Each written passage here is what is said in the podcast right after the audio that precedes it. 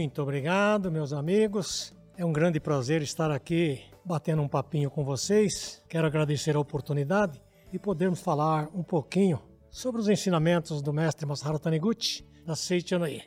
Estarei usando o livro A Verdade da Vida, volume 4, o livro de minhas orações, para que a gente possa fazer com que os ensinamentos não seja apenas uma informação, mas que seja uma atitude de poder no dia a dia, no nosso cotidiano, com a família, no trabalho, no lazer, estar aplicando os princípios da boa conduta, da boa ética, para que a gente possa então desfrutar os resultados destas atitudes, né?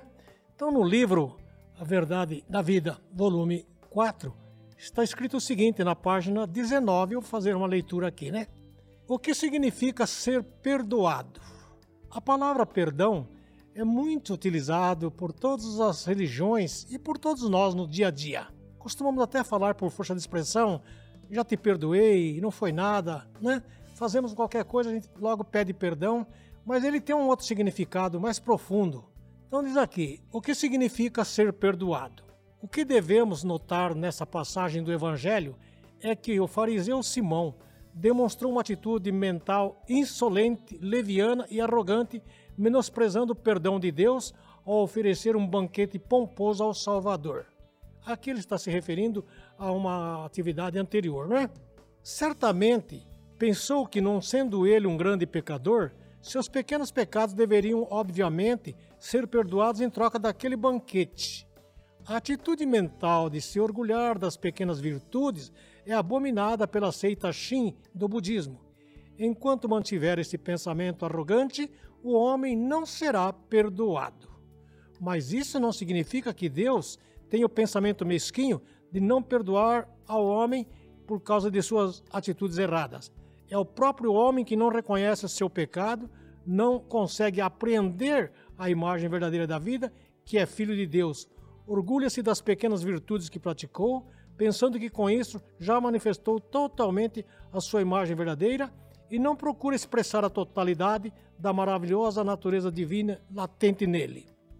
Subentende, pelo que o mestre escreve e fala, que o perdão não é a outra pessoa que você ofendeu que tem que te perdoar. Quem tem que perdoar é você mesmo. E como é que você se perdoa a si mesmo? Reconhecendo o erro, as coisas que você é, proferiu, algumas palavras ou atitudes que pode ter magoado a outra pessoa. Talvez a outra pessoa, dentro de alguns minutos ou alguns dias, ele esqueça todos esses detalhes. Mas no seu coração, enquanto você não reconhecer que você cometeu aí uma atitude de desrespeito, não condizente com a de filho de Deus perfeito, você nunca será perdoado. Porque o perdão não é para aquele que você ofendeu, o perdão é para o seu interior. Quando você reconhecer, então, que você cometeu esse erro e se propor a não mais é, voltar a cometer esse mesmo erro, aí o perdão se apaga totalmente do seu coração, da sua mente, e você vai se ver liberto de qualquer outra uh, depressão ou complexo de culpa, né? Com certeza, aquele que tem maior dívida agradecerá pela misericórdia do credor. Isso mesmo disse Jesus.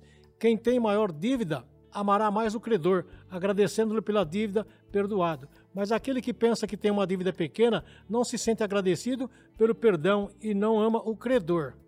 Geralmente a gente acha que porque foi uma palavra sem muito, muita ofensa ou uma atitude um pouco deselegante, então não precisa nem pedir perdão.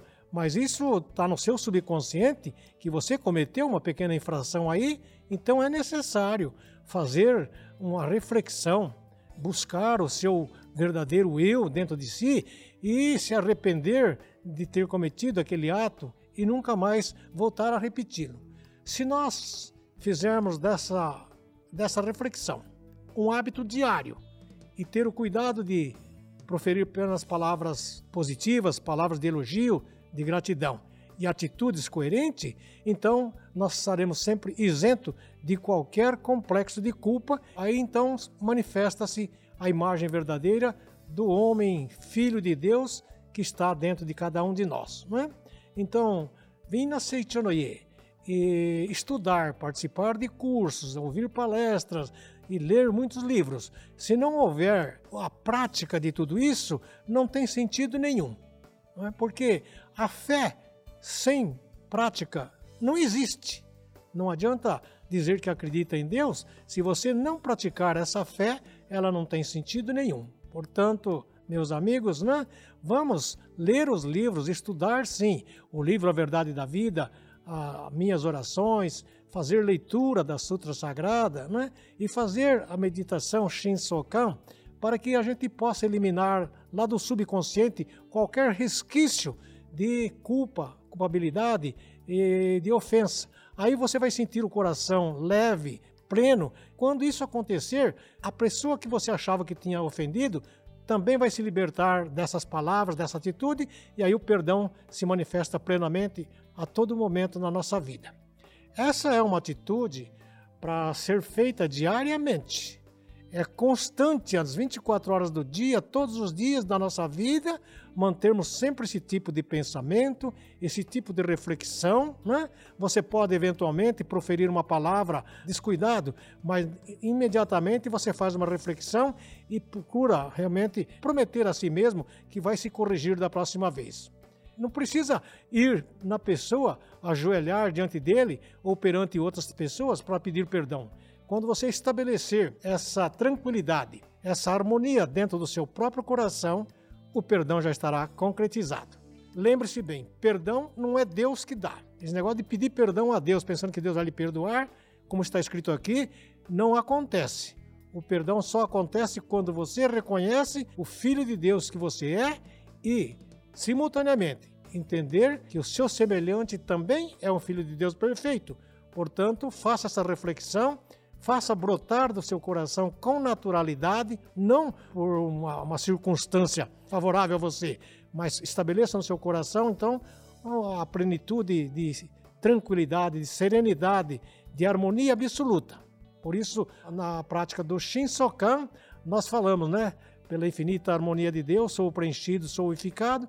Quando você chegar a esse ponto, aí então você pode ter certeza que todas as adversidades, as atitudes negativas da sua vida estarão extintos. Essa é a verdadeira compreensão do perdão. Então faremos agora um pequeno intervalo e vocês poderão adquirir o livro Minhas Orações e os livros Verdade da Vida, volume 2, e continuar lendo mais algumas páginas para subentender nos detalhes aquilo que eu acabei de falar agora. Muito obrigado, muito obrigado. Mesmo quando estamos sós, especialmente quando vivenciamos momentos difíceis e desafiadores, existe um modo mais leve, mais sábio e mais construtivo de conduzir a mente, o coração e as nossas atitudes. Basta consultarmos a vontade de Deus que se aloja em nosso coração. Livro Dicas para captar as mensagens de Deus. Para mais informações, acesse nossa loja virtual livrariasni.org.br ou contate-nos pelo telefone 0 operadora 11 5074 4180. Você já é feliz, mas talvez precise abrir um pouquinho mais as janelas interiores para o mundo de Deus. Muito obrigado.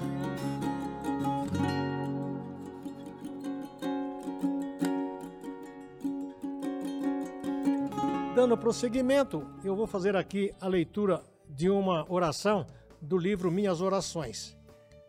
Pai Nosso, devemos ser cautelosos com as palavras de oração e com a maneira de orar. As orações que utilizam palavras negativas devem ser evitadas, pois o resultado desta oração será igualmente negativo.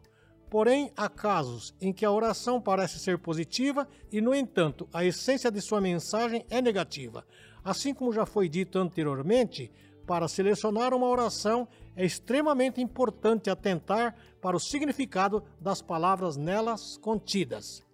Em seus ensinamentos, Jesus jamais pregou para que fizéssemos orações com palavras negativas. Segundo a Bíblia, Jesus jamais disse para orarmos: livrai-me deste sofrimento ou cura-me desta doença, pois jamais proferiu palavras como pobreza e sofrimento. Jesus nos ensinou a orar com palavras de bênção e alegria.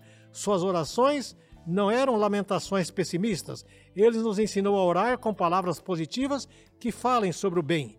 Especialmente a oração Pai Nosso é um bom exemplo de oração elaborada com palavras construtivas. Nessa oração, não existem palavras de súplicas, pois existe a expectativa de que certamente o que existe no céu manifestar-se-á na terra. Não é? Então, leiam também esse livrinho, é, Minhas Orações, e os senhores vão se conscientizar gradativamente do que é a verdadeira oração e do que é a verdadeira, o verdadeiro perdão. É, continuando, manifestando-se a natureza divina, ocorre o perdão. Na verdade, quando dizemos a alguém que alguém foi perdoado, estamos nos referindo ao fato de o seu pecado ter se extinguido. Não basta alguém receber o perdão verbalmente. Eu te perdoei. E se ainda não manifestou a sua natureza divina e por conseguinte não extinguiu o pecado e a propensão de voltar a pecar, somente ao manifestar a sua natureza divina, a pessoa alcança o estado em que o pecado é perdoado e extinto. Equivoca-se quem pensa que o seu pecado foi perdoado simplesmente porque lhe disseram: perdoa os teus pecados. Quando o pecado é realmente perdoado e extinto, desaparecem também a doença, que é a manifestação do pecado. Vejam bem, né? Se você cometeu um deslize, que a gente denomina pecado, e você não consegue se livrar dele, esse sentimento acaba interferindo na nossa saúde também, no nosso bem-estar. Aliás, ela é tão forte que acaba interferindo também no seu desempenho profissional, no seu desempenho na empresa, no seu desempenho familiar. Então, o perdão é incondicional para que possamos então manifestar a verdadeira imagem que habita o nosso interior, né? Assim pode-se dizer que o praticante de cura divina é aquele que apaga os pecados do próximo, isto é, faz com que neste se manifeste a natureza divina. Com efeito, por mais que a pessoa que faz a mentalização se esforce unilateralmente, o resultado será insignificante se não houver por parte do outro o coração arrependido e disposto a aceitar a verdade. Então vejam como é interessante isso aqui, né? Vamos ver mais o que o mestre escreve aqui, um pouquinho mais para frente. Arrependimento cura doença. Como um exemplo, podemos citar o caso de uma senhora que não podia beber nenhum líquido. Ela ficava com sede e tinha vontade insuportável de tomar alguma coisa. Porém, mal seus lábios tocavam o líquido, a garganta se lhe contraía e não conseguia beber uma gota sequer. Nessas circunstâncias, ela atenuava a sede a custo, comendo algumas frutas. Após tentar todo tipo de tratamento médico sem nenhum resultado satisfatório, por fim resolveu consultar um psicanalista de Viena, analisando profundamente o subconsciente da paciente, o psicanalista apurou o seguinte fato. Certo dia, essa senhora recebeu a visita de uma dama da sociedade e, quando conduziu para a sala de visita, deparou com seu cachorro bebendo água do copo que estava sobre uma mesa. Quando viu essa cena, ela foi tomada de um sentimento de repulsa tão insuportável que ficou com vontade de xingar o seu cachorro, gritando-lhe os piores palavrões. Todavia, ali estava aquela dama que visitava, pensou que era uma vergonha xingar vulgarmente o seu cachorro na frente da visita e controlou-se, reprimindo a vontade de gritar. Nessa ocasião, nada aconteceu e, com o tempo, até se esqueceu do fato de que o cachorro bebera água do copo. Entretanto, mais ou menos na época em que ela se esquecera desse incidente, foi que começou a não poder beber mais água. Analisando bem a mente da paciente, a psicanalista conseguiu descobrir finalmente que existia no seu subconsciente uma vontade de recusar-se a beber líquido. Essa vontade estava reprimida no seu subconsciente e não aparecia à tona. Mas, como não havia desaparecido, manifestou-se em forma de doença que a impedia de ingerir líquido. Né? Então, veja bem, como disse antes, o subconsciente que tem o complexo de culpa, que tem o complexo de alguma coisa negativa, acaba de alguma forma alterando todo o estado da saúde do nosso corpo físico, porque, como os senhores sabem, nosso corpo é constituído por trilhões de células e essas células obedecem uma única orientação, que é a vida universal. Quando você mantém um ressentimento, uma mágoa, uma raiva de alguém, essas células elas são influenciadas por esses pensamentos e aí as células tem alguma reação e você sente de repente um mal-estar, um mal súbito ou algum, algum sintoma no funcionamento dos seus intestinos, do seu coração. Isso tudo é causa desse complexo de culpa que você nutre no seu interior. Como diz aqui a senhora, aparentemente ela tinha esquecido que o cachorro tinha bebido água no copo, mas lá no subconsciente estava gravado aquela raiva que ela sentiu naquela hora e aquele esforço que ela teve que fazer para controlar, para não dar vazão ao seu ressentimento de repulsa pelo cachorro estar bebendo água naquele copo.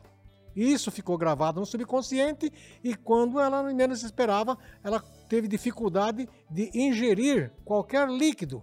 Quando o psicanalista orientou ela a realmente a fazer uma reflexão e eliminar do seu subconsciente este sentimento de repulsa, de nojo, então ela voltou novamente a beber líquido sem nenhuma restrição, sem nenhuma dificuldade. Então, meus amigos, o perdão é uma coisa maravilhosa.